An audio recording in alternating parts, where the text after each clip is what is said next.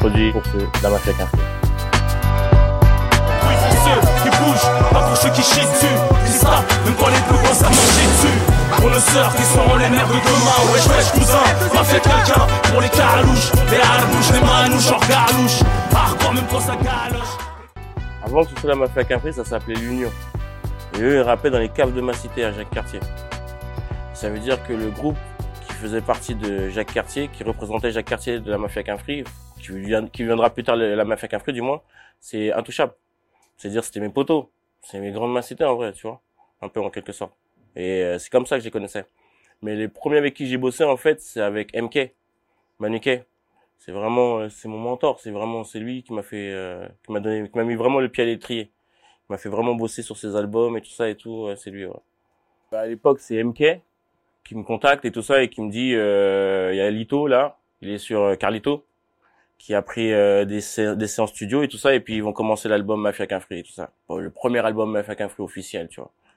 Parce qu'il faut savoir qu'il y avait des liens sacrés avant, mais bon, c'était officiellement c'était celui-là. Il me dit envoie des instruments. Donc j'en ai envoyé six, six à l'époque et tout. Sur les six, ils en ont gardé quatre.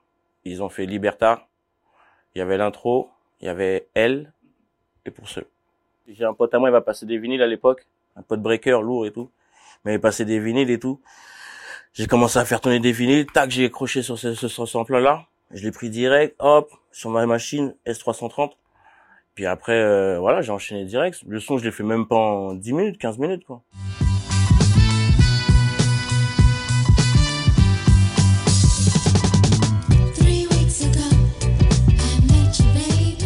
Ça faisait penser à Rocky.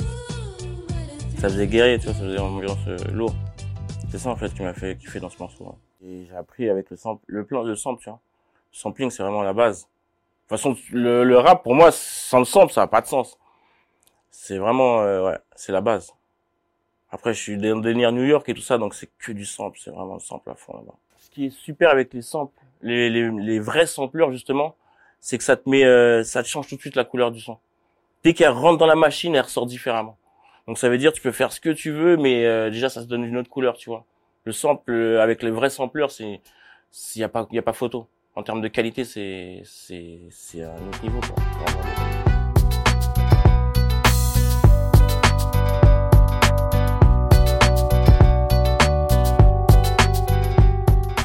Voilà, j'ai pris le sample en échantillon, et puis après, euh, je, je, vais un peu sur le clavier, tu vois.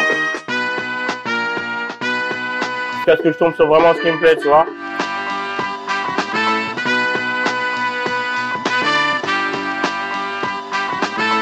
Et dès que j'ai trouvé ça, j'ai kiffé, ça. J'ai dit, je valide. Hop, on enchaîne. Toujours le premier réflexe que dès que t'as ton sample, après, c'est chercher les, les caisses claires et les batteries qui vont aller avec, tu vois. Et euh, j'avais un petit, euh, j'avais quelques petites loupes de euh, batterie et tout ça sur euh, sur un CD que j'avais pécho. Donc euh, à part le biais de ça, j'ai pris ma, le, le, le kick. J'ai pris le kick grâce à ça et tout. Un peu crade, tu vois. Ça fait un peu dégueu, mais euh, c'est comme ça que ça, on aimait le son avant, tu vois. Fallait pas que ça sonne trop classe.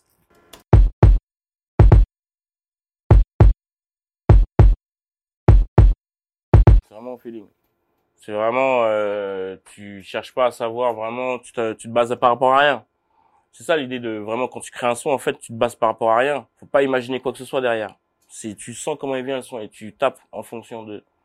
Même la caisse claire, pour dire la caisse claire, j'imaginais pas que ça, ça serait cette caisse claire que j'aurais utilisée. Mais j'ai pris celle-là. Ça, c'est une caisse claire que j'ai pécho euh, dans un sample de Barry White. Ouais. Euh, my first, my last, my everything. C'est une tuerie ce son. Et la caisse claire dedans, elle est isolée à un moment donné, tu vois, et bam, je l'ai prise direct. Elle est assez spéciale parce que euh, elle tape pas comme une caisse claire quand tu tapes sur le, tu vois, la caisse claire à quoi ça ressemble, tu vois, c'est un gros. Quand tu tapes au milieu, elle tape pas comme ça. Ça veut dire qu'elle tape entre les deux. C'est le mec, il a pris la caisse claire et il a utilisé, euh, il a gardé le bâton, il a tapé dessus, tu vois. Ce qui fait que justement, ça donne un son particulier. Ouais. Donc séquencé, et elle donne ça.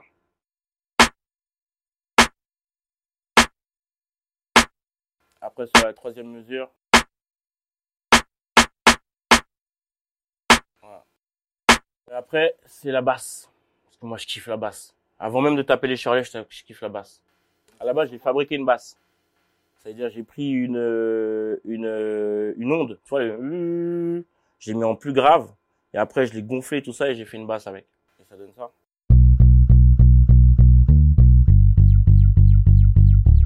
Et on entend que c'est pas la vraie d'origine. Je suis dégoûté d'ailleurs. Tranquille. Après, c'est euh, la dynamique. C'est les Shirley. Ouais. C'est ce qui donne vraiment le rythme et tout ça. Et là, j'ai fait euh, un peu n'importe quoi d'ailleurs, mais euh, j'aime bien. C'est vrai que peut-être je me suis perdu avec ça, mais le truc c'est que euh, ils étaient pas conventionnels. C'est-à-dire les Shirley, ils tapaient dans n'importe quel sens. euh, le shaker, c'est n'importe quoi, il va dans n'importe où, tu vois. Et c'est ça qui donne l'original, l'originalité du moins.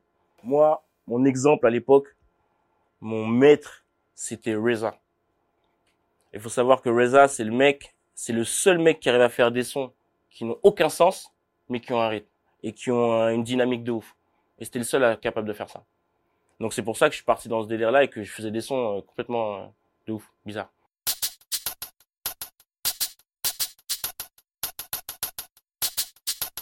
Ouf, hein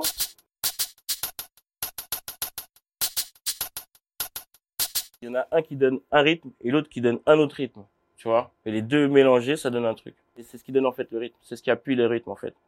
Les placements différents, ouais.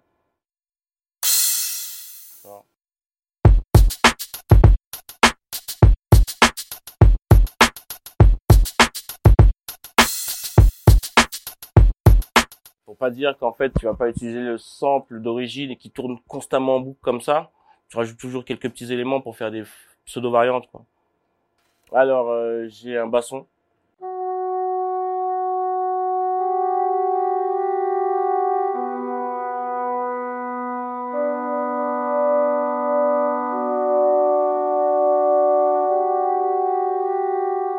Alors j'ai le coteau. Pas celui d'origine, hein. L'autre, il était beaucoup plus stylé, hein.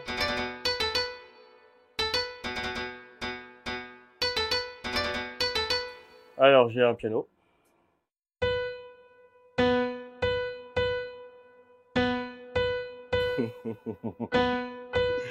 ça me fait délirer. Parce que ça ressemble à rien. Les mecs, ils t'ont fait, euh, ils t'ont fait une tuerie avec un son que j'ai fait en 15 minutes et euh, un son qui est désaccordé de ouf, tu vois. Ils t'ont fait un, un hit. Ouais. Et quand on a tous les éléments de l'instru, bah ça donne ça.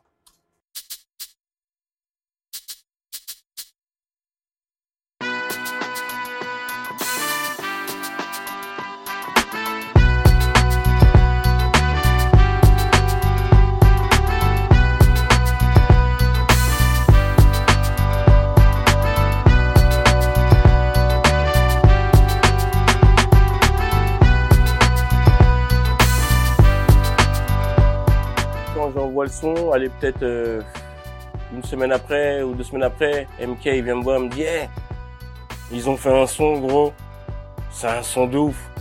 Carlito il a commencé à poser tout ça, chaud et tout ça. Derrière Rof il a fait une dinguerie. Je dis ah ouais je vais écouter. Quand j'arrive il y avait déjà Rimka, il manquait je crois deux trois têtes dessus. Putain j'entends pour ceux quoi. J'ai dit c'est quoi c'est dingue? c'est quoi cette violence? Mais lourd. Lourd, lourd, lourd, lourd, lourd. C'était vraiment putain d'énergie de fou. Jamais j'aurais imaginé qu'ils auraient sublimé l'instru comme ça. Parce que pour moi, ça s'appelle vraiment sublimer l'instru. Ils ont pris, ils ont posé sur l'instru, ils ont fait une dinguerie. Et on n'aurait jamais imaginé que ça aurait pris cette ampleur-là, mais à l'époque, déjà, il y avait, c'était pur. L'énergie était pure. Faut savoir que le son, il a eu euh, son succès d'estime que deux ans après la sortie. Quand il est sorti, le morceau était trop violent. Ça pouvait pas passer en radio. Pourtant, on avait Sky et tout ça, mais c'était trop, trop hardcore. Trop violent. Le clip était trop violent. Donc, pour pécho le clip, déjà, fallait avoir ou la cassette vidéo, fallait connaître quelqu'un qui avait le contact de. Sinon, c'était mort. Tu pouvais pas l'avoir le clip. Il passait pas. Donc, euh, il y a que deux, trois ans après, lorsque Courtrage ils ont sorti leur DVD avec leur best-of, leur coffret. Dedans, il y avait Mafia Free. Et là, ça a mis, ça fait un boom dans, dans partout quoi. Les gens étaient choqués. Ils étaient choqués. C'était lourd. Parce que ce morceau-là, à l'instant T, c'était comme, euh, c'était le déclic. Ça exprimait vraiment ce qu'on vivait nous. À l'instant T, vraiment la violence comme ça, c'était normal. Nous, c'était normal. On a fait, nous, on a fait ce que pour dans le clip. Moi, pour moi, je vois ce qu'on a l'habitude de voir en vrai. Mais pour les autres, c'était un truc de wow, vous êtes des ouf, c'est quoi, c'est oh, c'est- vous êtes des fous chez vous. Mais non, en fait, c'était normal, c'est ça. Et euh, c'est ça qui était marrant, c'est que pour nous, ce qu'on a fait de normal, pour les autres, c'était un truc de ouf. Et eux, ce qu'ils ont fait dessus, euh, ils ont exprimé ce qu'ils ont fait toujours. Mafia c'est- ils ont toujours été comme ça. C'est comme ça qu'ils sont. C'est leur image, c'est ça. Ouais. Pour moi, vu que je suis un sauvage, j'avais pas calculé en fait. J'ai pas calculé. C'est les gens qui venaient me voir qui me disaient ah ouais c'est toi pour ce oh mais lourd lourd. Mais euh, ouais tranquille. Moi je suis fier parce que euh, c'est ce qu'ils ont porté eux. Mais pour moi je peux pas me l'approprier. C'est leur truc à eux. C'est pas mon truc. Moi j'ai fait que euh, fournir le son. J'ai enchaîné après tous les albums. hein. Tous les albums j'avais mes titres dessus et tout. Et ouais effectivement ouais, ça m'a permis de faire beaucoup de boulot derrière bien sûr. Ah oui ça m'a ouvert les portes de ouf. Ouais. Mais deux ans, trois ans après.